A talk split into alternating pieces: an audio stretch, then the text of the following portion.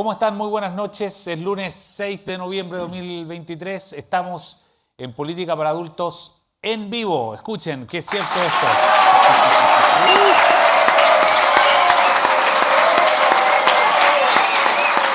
Este es más concurrido de todo, ¿eh? Muy bien. Está más concurrido. Sí.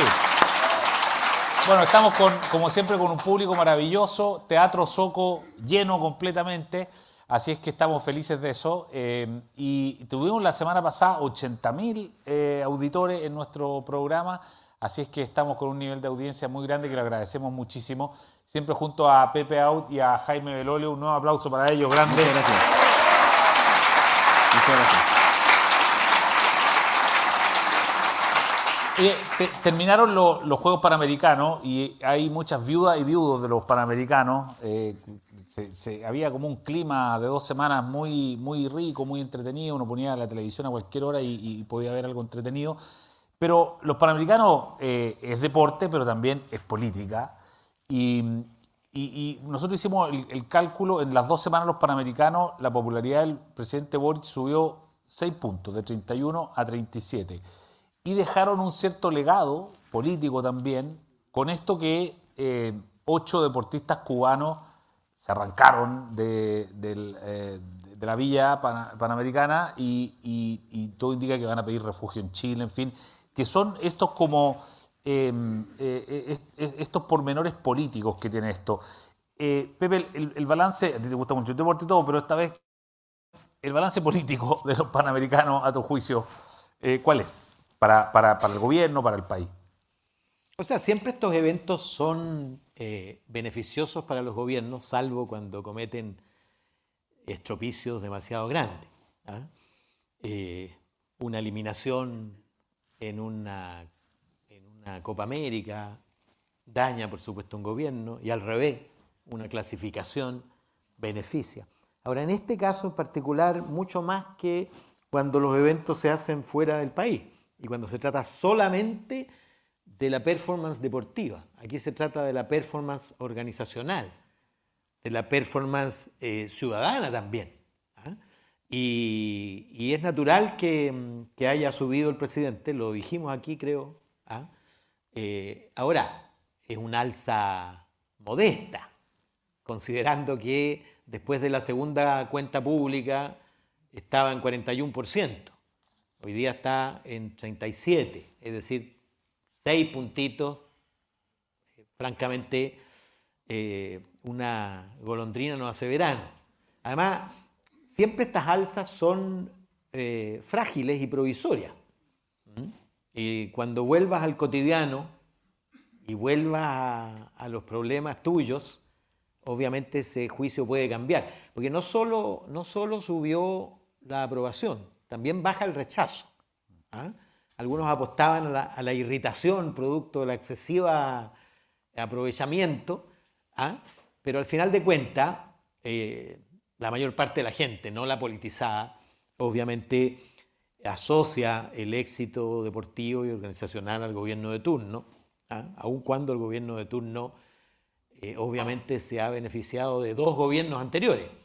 Porque la gracia que tiene esto es que es de las pocas cosas que tienen un carácter suprapartidario, suprapolítico, en el sentido de que son causas nacionales, iniciadas por un gobierno que postuló, otro gobierno que inició la construcción de las obras, un tercer gobierno que, lo- que la terminó. Yo creo que el gran mérito de, de Gabriel Boric es haber e- evitado la catástrofe, porque todo caminaba hacia la catástrofe. Y haber nombrado a última hora a Jaime Pizarro, ídolo de Colo Colo y antiguo, gracias, y antiguo, y antiguo ministro de Deporte, cuando no, no era ministerio, y a Harold Mike Nichols, fue un acierto. No sabemos lo que habría ocurrido si hubiera seguido la dirección amateur que dirigía tanto los panamericanos como el ministerio. Jaime, el balance político de los panamericanos. Bueno, primero, yo soy fanático del deporte y del deporte en vivo. Eh, alguna vez practiqué atletismo además. eh, y así como soy ex diputado, ex ministro, también soy ex atleta. y, ya me ha costado volver a hacer deporte. Pero lo, primero es que quienes pudieron ir em, saben que fue una, un ambiente muy grato. Estaba bien organizado, eh, el público respondía muy bien. Eh, por primera vez empezaron a hacer que en los intermedios, y no solo los intermedios de, de los tiempo 1, tiempo 2, sino que además cuando la pelota estaba afuera también había movimiento en la gradería y los DJs fueron parte relevante del entretenimiento de quienes estaban ahí y eso resulta muy entretenido. Eh, FIU la rompió en todas partes. Eh, a mí me tocó ir, de hecho, al Volley Playa y después me, topé con, con, la, con, la, que le ganó a Chile al frente de, Puerto Rico comprando a FIU. Eh, entonces, ahí hubo, hay una lógica detrás de la celebración de los Panamericanos que es la celebración de ciertas virtudes que para mí me parece que son esenciales, que es el respeto eh, a las reglas, es el compañerismo, es la resiliencia, es la disciplina, es el mérito. Puros valores que me gustan. Eh, y puros valores que a algunos otros no les gustan, digo. Eh, y que sin embargo en el deporte se condensan. Yo creo que ahí hay un legado que es muy importante y vamos a ver, estamos haciendo algo en la universidad también para ver qué otros deportes distintos que el fútbol también ahora aparecen como más novedosos. El ejemplo de Martina Bail, eh, y otras tantas, digamos, es muy notable para que más personas quieran practicar atletismo o quieran practicar otras disciplinas, canotaje, remo y otro que son, son bien notables. Dicho eso, eh, Chile saca además la, la, mejor performance en, en, el evento multi o polideportivo que hemos tenido en la historia. Entonces, eso ya es también súper notable y el presidente Boric, yo lo escribí esto el, domingo, el sábado en una columna, eh, que él estaba jugando al congelado. El congelado es una canción de, cachureo, en donde en la mitad de la canción obviamente dice congelado y las personas tienen que paralizarse de lo que están haciendo. Y esa fue la imagen de él que la rompió en redes sociales, particularmente con los jóvenes. Entonces es una imagen buena, es una imagen cercana, es una imagen jovial, en un momento que además eh, como que era razonable que así pasara. Y, yo obviamente también escribía que yo tengo que ser en eso, no, no, voy a ser imparcial, porque yo también hice lo mismo varias veces, así que eh, me gusta. Sin embargo, el problema es que el gobierno también está congelado en muchas otras cosas. Está congelado en inversión, está congelado en, en, lo que pasa con la delincuencia, está congelado en lo que pasa en el Congreso, está congelado en su reforma tributaria, en su reforma de pensiones, está congelado en las inversiones, por ejemplo, de Sinovac, y nos propone además que nos quedemos congelados en la reforma constitucional que nos quedemos tal cual, que nos quedemos placé. Y estar congelado como estamos hoy día es una mala noticia. Entonces, yo creo que esto va a ser transitorio, basta que ocurra algún escandalillo para que el gobierno baje y eh, esta herencia que decías tú de que hayan atletas de Cuba que se hayan salido de la concentración es un tema muy complicado para el gobierno porque cada vez que hablan de Cuba nos atrevan a decir que es una dictadura asesina de 60 años. Y por tanto que hayan seis personas que se quieran salir de la concentración para darle asilo es, complicado, porque además hoy día lo decía la ministra vocera, decía, no, no tenemos solicitudes de refugio. Yo creo que es importante que la ministra sepa que decir si es que alguien pidió o no pidió refugio es ilegal en Chile.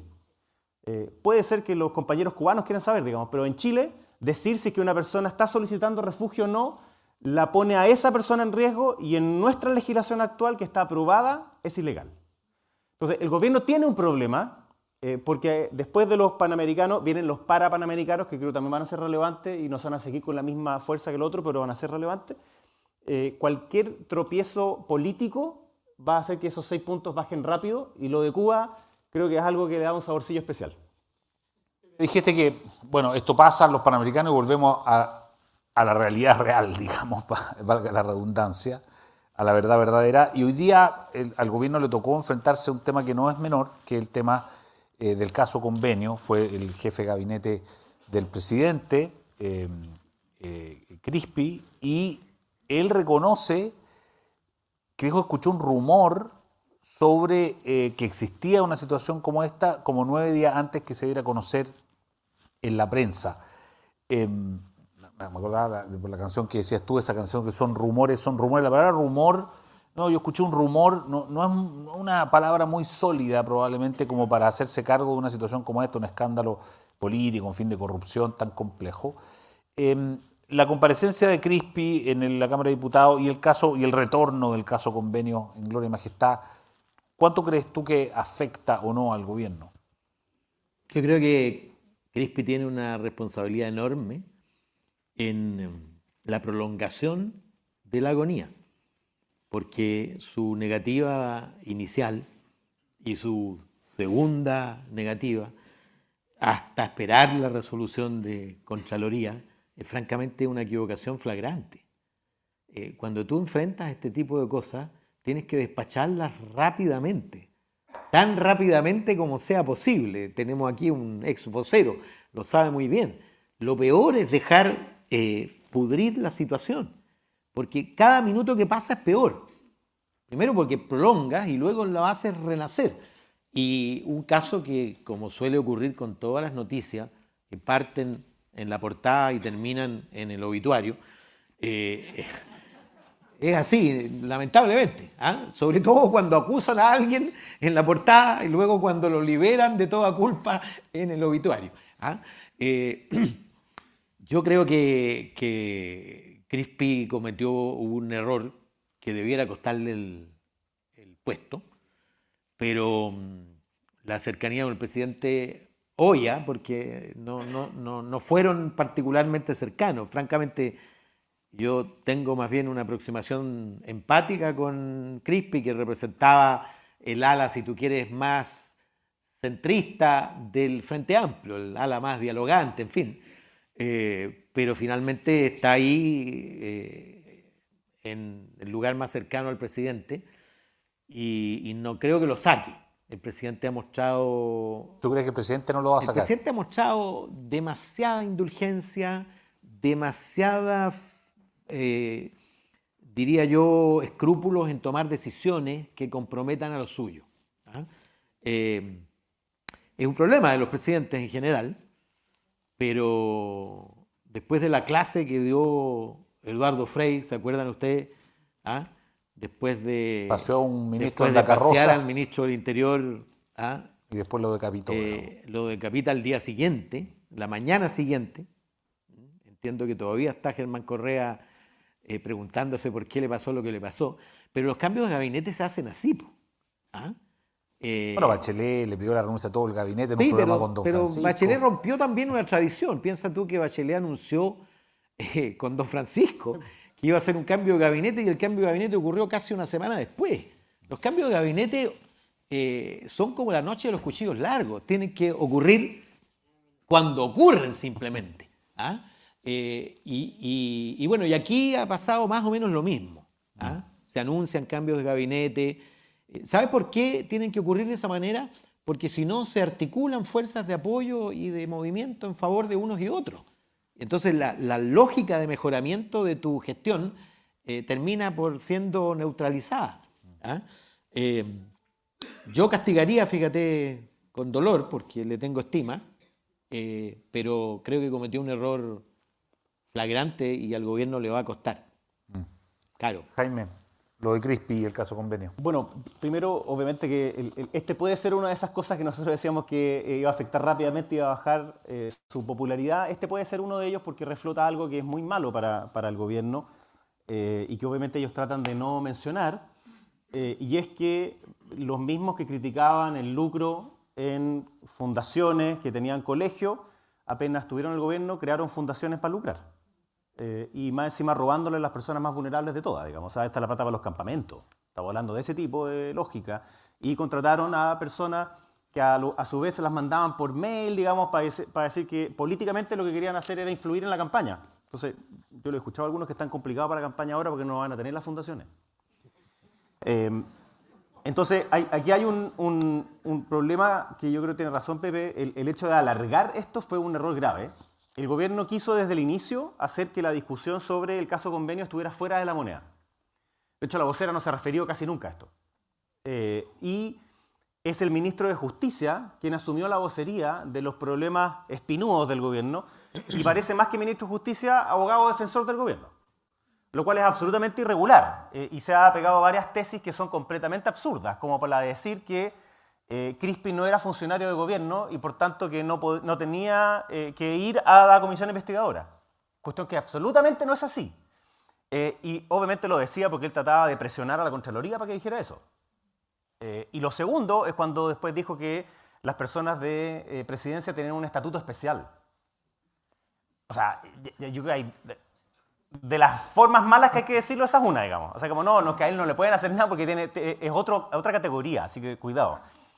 Eh, y, hoy día el mismo Crispy comete un error en, una, cuando le preguntan en la segunda cómo financia su representación. Él dice, lo financio yo, a pesar de que podría hacerlo como funcionario público, dada la alta investidura que tengo. Entonces, primero reconoce que era funcionario público y por tanto que era absurdo lo que estaba diciendo. Y segundo, se equivoca porque no puede financiar su abogado siendo funcionario público. Siempre tiene que financiarlo con, por parte privada, no puede financiarlo con la plata pública porque está nominado él como persona, no como Estado. No es el ministerio de algo el que está eh, siendo investigado, sino que es él como persona. Entonces, el, hecho de tener al ministro de Justicia como abogado del gobierno, y que dice hoy día, claro, que tuvo aprendizajes con el caso Crispi, bueno, era que no. O sea, el, principal aprendizaje que tiene que tener es que su pega tiene que ver con gendarmería, tiene que ver con las cárceles, tiene que ver con la legislación en materia de seguridad, y no estar dando explicaciones sobre si el caso convenio van a restituir o no la plata que se robaron. Si no es razonable que eso pase. Eh, y, yo también creo, como dice Pepe, que va a seguir esta largo porque el presidente Boric no le va a pedir la, renuncia a, Miguel Crispi. Miguel es importante para el mundo de la Revolución Democrática. Eh, cuando él lo sacan de eh, donde estaba antes, que era, era el encargado de repartir las plata a los municipios, o sea, era el subdere, estaba feliz siendo subdere, yo hablé con él, y lo cambian a ser jefe de asesores del segundo piso, que era un lugar donde no quería estar, digamos. Él, él, es el articulador, lo hace bien, es una persona muy inteligente, es una persona muy dialogante. Además, acuérdate que fue, fue por, porque la pelota 7 terminó votando la 14. Claro. Exacto. Por eso salió de la subterránea. Y, entró, acuérdense, en ese momento el quien hoy día es eh, el ministro de Educación. Claro. fue, fue, ese el cambio que, que, se sucedió en ese momento. Entonces, eh, me cuesta pensar que eh, el, el, presidente Boric quiera sacarlo, a pesar de que acá hay un problema que es súper comunicacional, que hay un error también, no solo de alargarlo, sino que de generar todo tipo de teorías conspirativas de por qué no quería ir. O sea, ¿qué es lo que sabía que hacían que generaran al ministro de Justicia diciendo, no, si yo sé de esta materia y él no tiene que ir y tenemos un estatuto especial y la Contraloría no? Y... Bueno, o sea, el murmullo de la clase política es que es porque el presidente sabía. Bueno, y entonces cuando él dice que en verdad sabía una semana antes, eh, eh, empieza a enredarse. Yo creo que eh, eventualmente se va a seguir enredando porque ¿qué es lo que sabía? ¿Qué es ese rumor? O sea, si tú sabes un rumor pero se lo encarga una subsecretaria, chuta, es más que un rumor, pues. Porque si no, ¿qué? Lo habláis con el ministro y listo. Pero si es un rumor que se lo pasáis a la subsecretaria porque tiene que ver con algo concreto de la administración del ministerio. Sí, pues, y supongo yo que esto... esto, esto resulta, inverosímil, resulta inverosímil que tú pases la información a la subsecretaria y no pases la información a tu superior jerárquico. Ese es el problema. Y por eso que, y por eso que dado eso, los ministros, los asesores tienen que ser fusibles para que la electricidad no llegue al presidente de la República, ¿no? Eso lo sabemos, por lo menos desde el lago, digamos, en adelante. O sea, lo sabemos apenas firmamos, digamos. no hay ninguna duda que hay en adelante el que asume las responsabilidades eh, uno, obvio, de eso se trata. Por lo tanto, o sea, Crispy en este análisis tendría que salir, ¿o no? Debiera. Yo creo que van a querer esperar qué es lo que pase en la misma comisión la comisión al final siempre es una cuestión política porque por las mayorías es como sale el informe. Uno no es que vaya a ver una comisión investigadora que el informe así como una muy buena investigación eh, y, exigente de cada uno. No, eh, eh, salvo que sea un tema súper transversal, en donde ahí, ahí sí son súper válidos. pero acá va a ser una cuestión política. Y van a haber dos informes, entonces el, el, esperar lo que salga del informe va a ser un error de nuevo porque va a seguir siendo político y va a seguir siendo atacado por las mismas razones.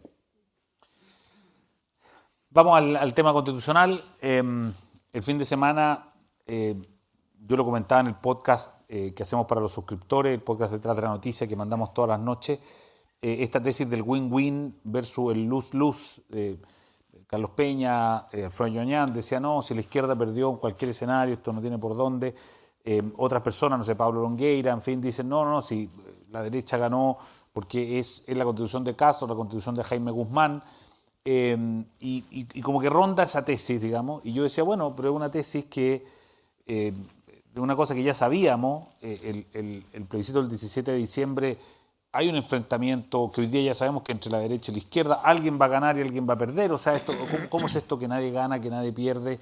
Eh, y además eh, no desmoviliza a, las fuerzas, digamos, sobre todo del, de la favor, las fuerzas de la derecha, el hecho de decir, bueno, da lo mismo si, si esta o la otra da, exactamente igual, ¿o no?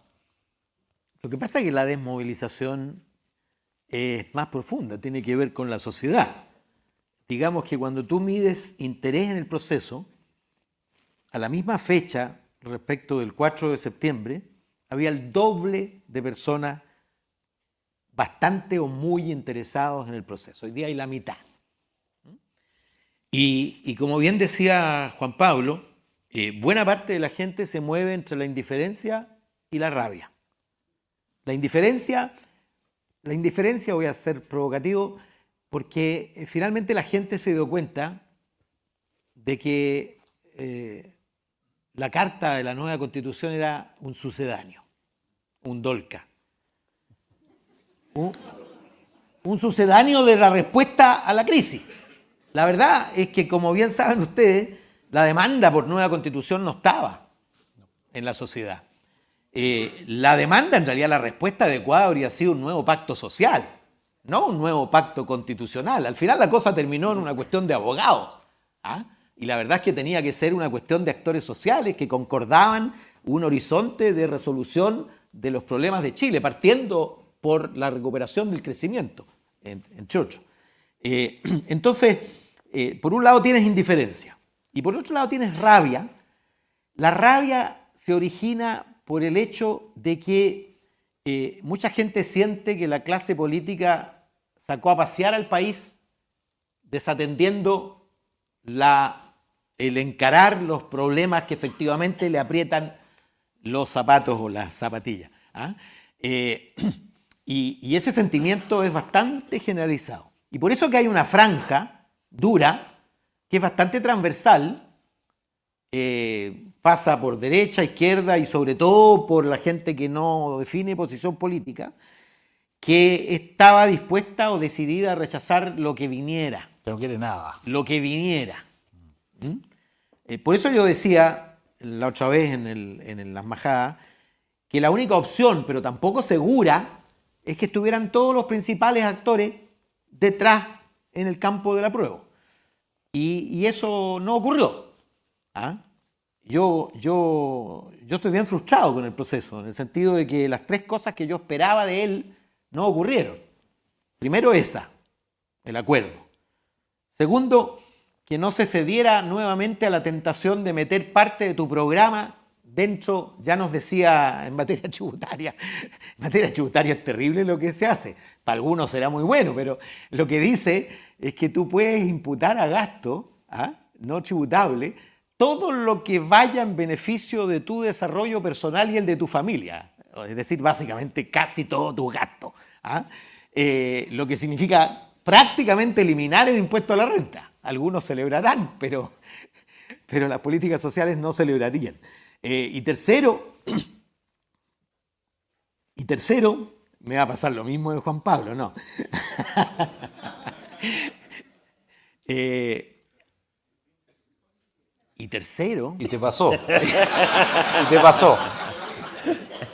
Guárdate el tercero. Me, lo guardo. Guárdate el tercero y, y preguntémosle a Jaime lo que piensa del tema constitucional. Eso, eso se llama karma. Es que estamos en vivo, ¿ah? Estamos en vivo. que estamos en vivo. Estamos en vivo, estamos en vivo. Mira, ya, Jaime. Yo solo, solo, una receta. Como yo soy disperso, nunca enumero las cosas que voy a decir. Porque siempre soy muy No, el terreno te dice, te voy a decir una cosa y esa cosa Salvo que la tenga anotada, digamos. Pero bueno. Vamos. A ver, eh, eh, hay, hay una cosa así que los ciudadanos entendieron que la constitución no era aquello que le prometieron. Es decir, no era esa tabla de salvación y que por el solo hecho de aprobarla, entonces, así como yo lo recordaba algún tiempo atrás, que la, propaganda del apruebo de la vez pasada decía que Jaime tenía dos pegas y después iba a tener una sola.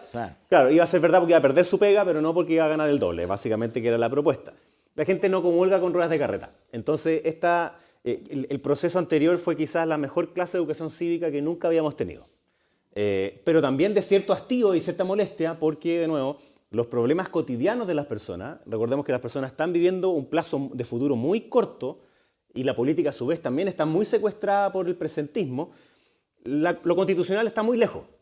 Entonces, por lo mismo, en las últimas semanas donde esto se va a definir, porque ahí es cuando es necesario definirse. Antes no, antes no es tema, antes no es, eh, eh, es la seguridad, es la delincuencia, es el saber que el colegio va a estar abierto cuando llegue mi hijo allá, es el saber que no, me enfermo para no caer en la lista de espera. Son materias que son de la vida cotidiana de las personas. Em, y, y hay un punto, sí, en donde las personas ven que ese futuro no es de corto plazo, que tiene que ver con la herencia.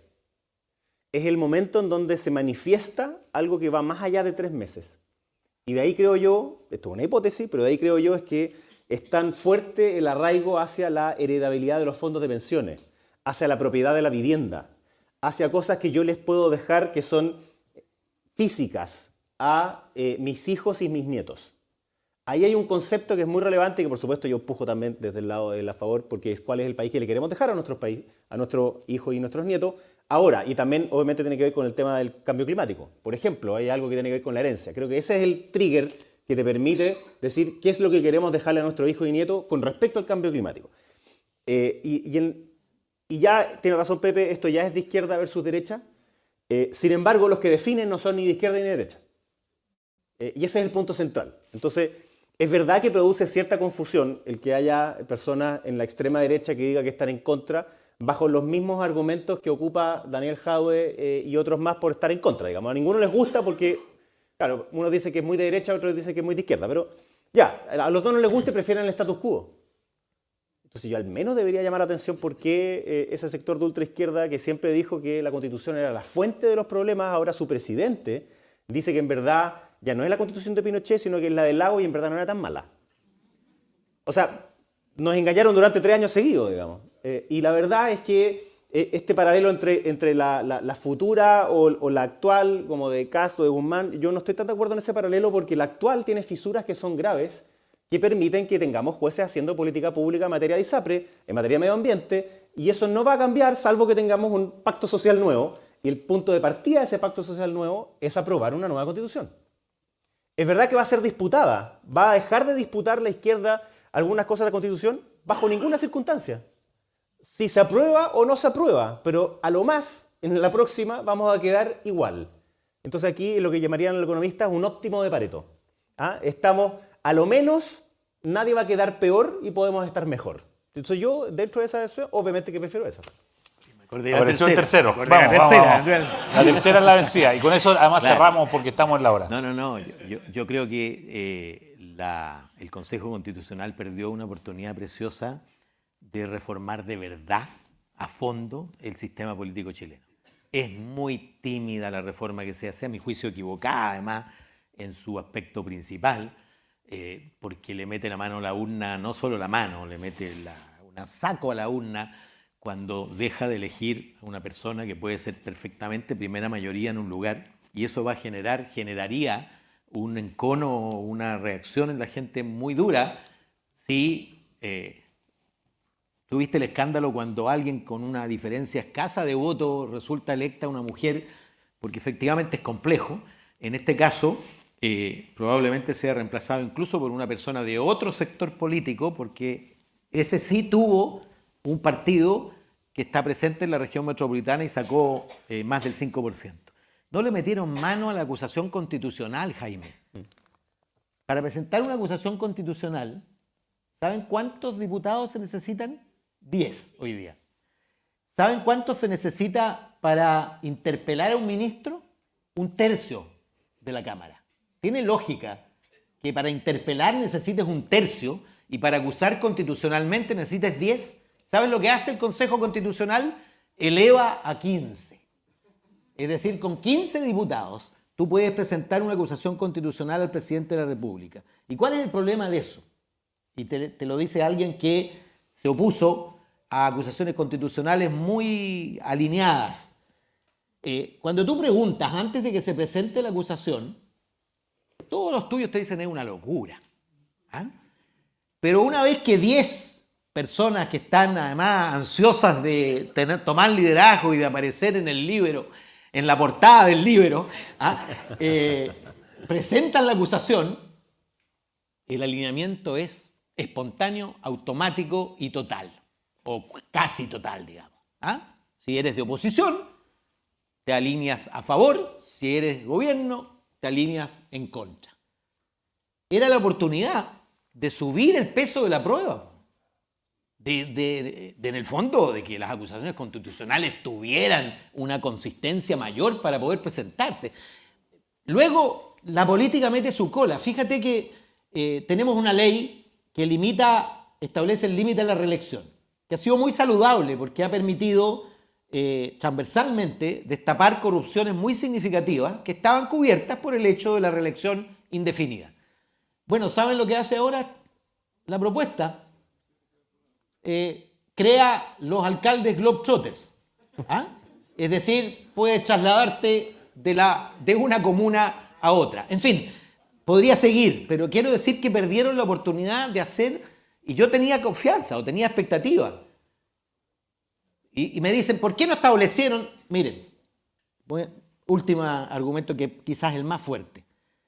Eh, el sistema eh, proporcional de antes del 73 tenía distritos de 18 diputados. Y sin embargo, en la penúltima elección parlamentaria, la última estuvo distorsionada, en la del 69, ¿saben cuántos partidos entraron al Congreso? Cinco. Cinco. Comunistas, socialistas, demócratas cristianos, radicales y nacionales. ¿Cómo se explica que ahora haya 21 con distritos más pequeños y antes hubo 5 con distritos gigantes? ¿Saben cuál es la razón?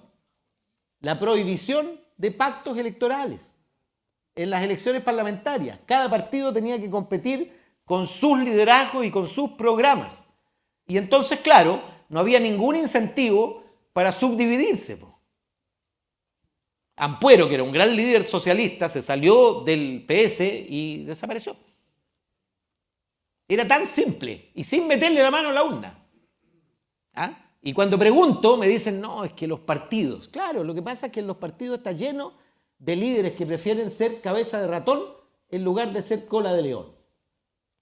Y de lo que se trataba justamente era de la oportunidad de hacer lo que el Congreso jamás va a hacer, lo que la política institucional jamás iba a hacer.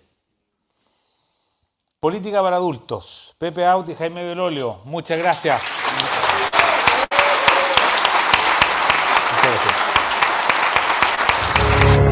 El Libero, la realidad como no la habías visto.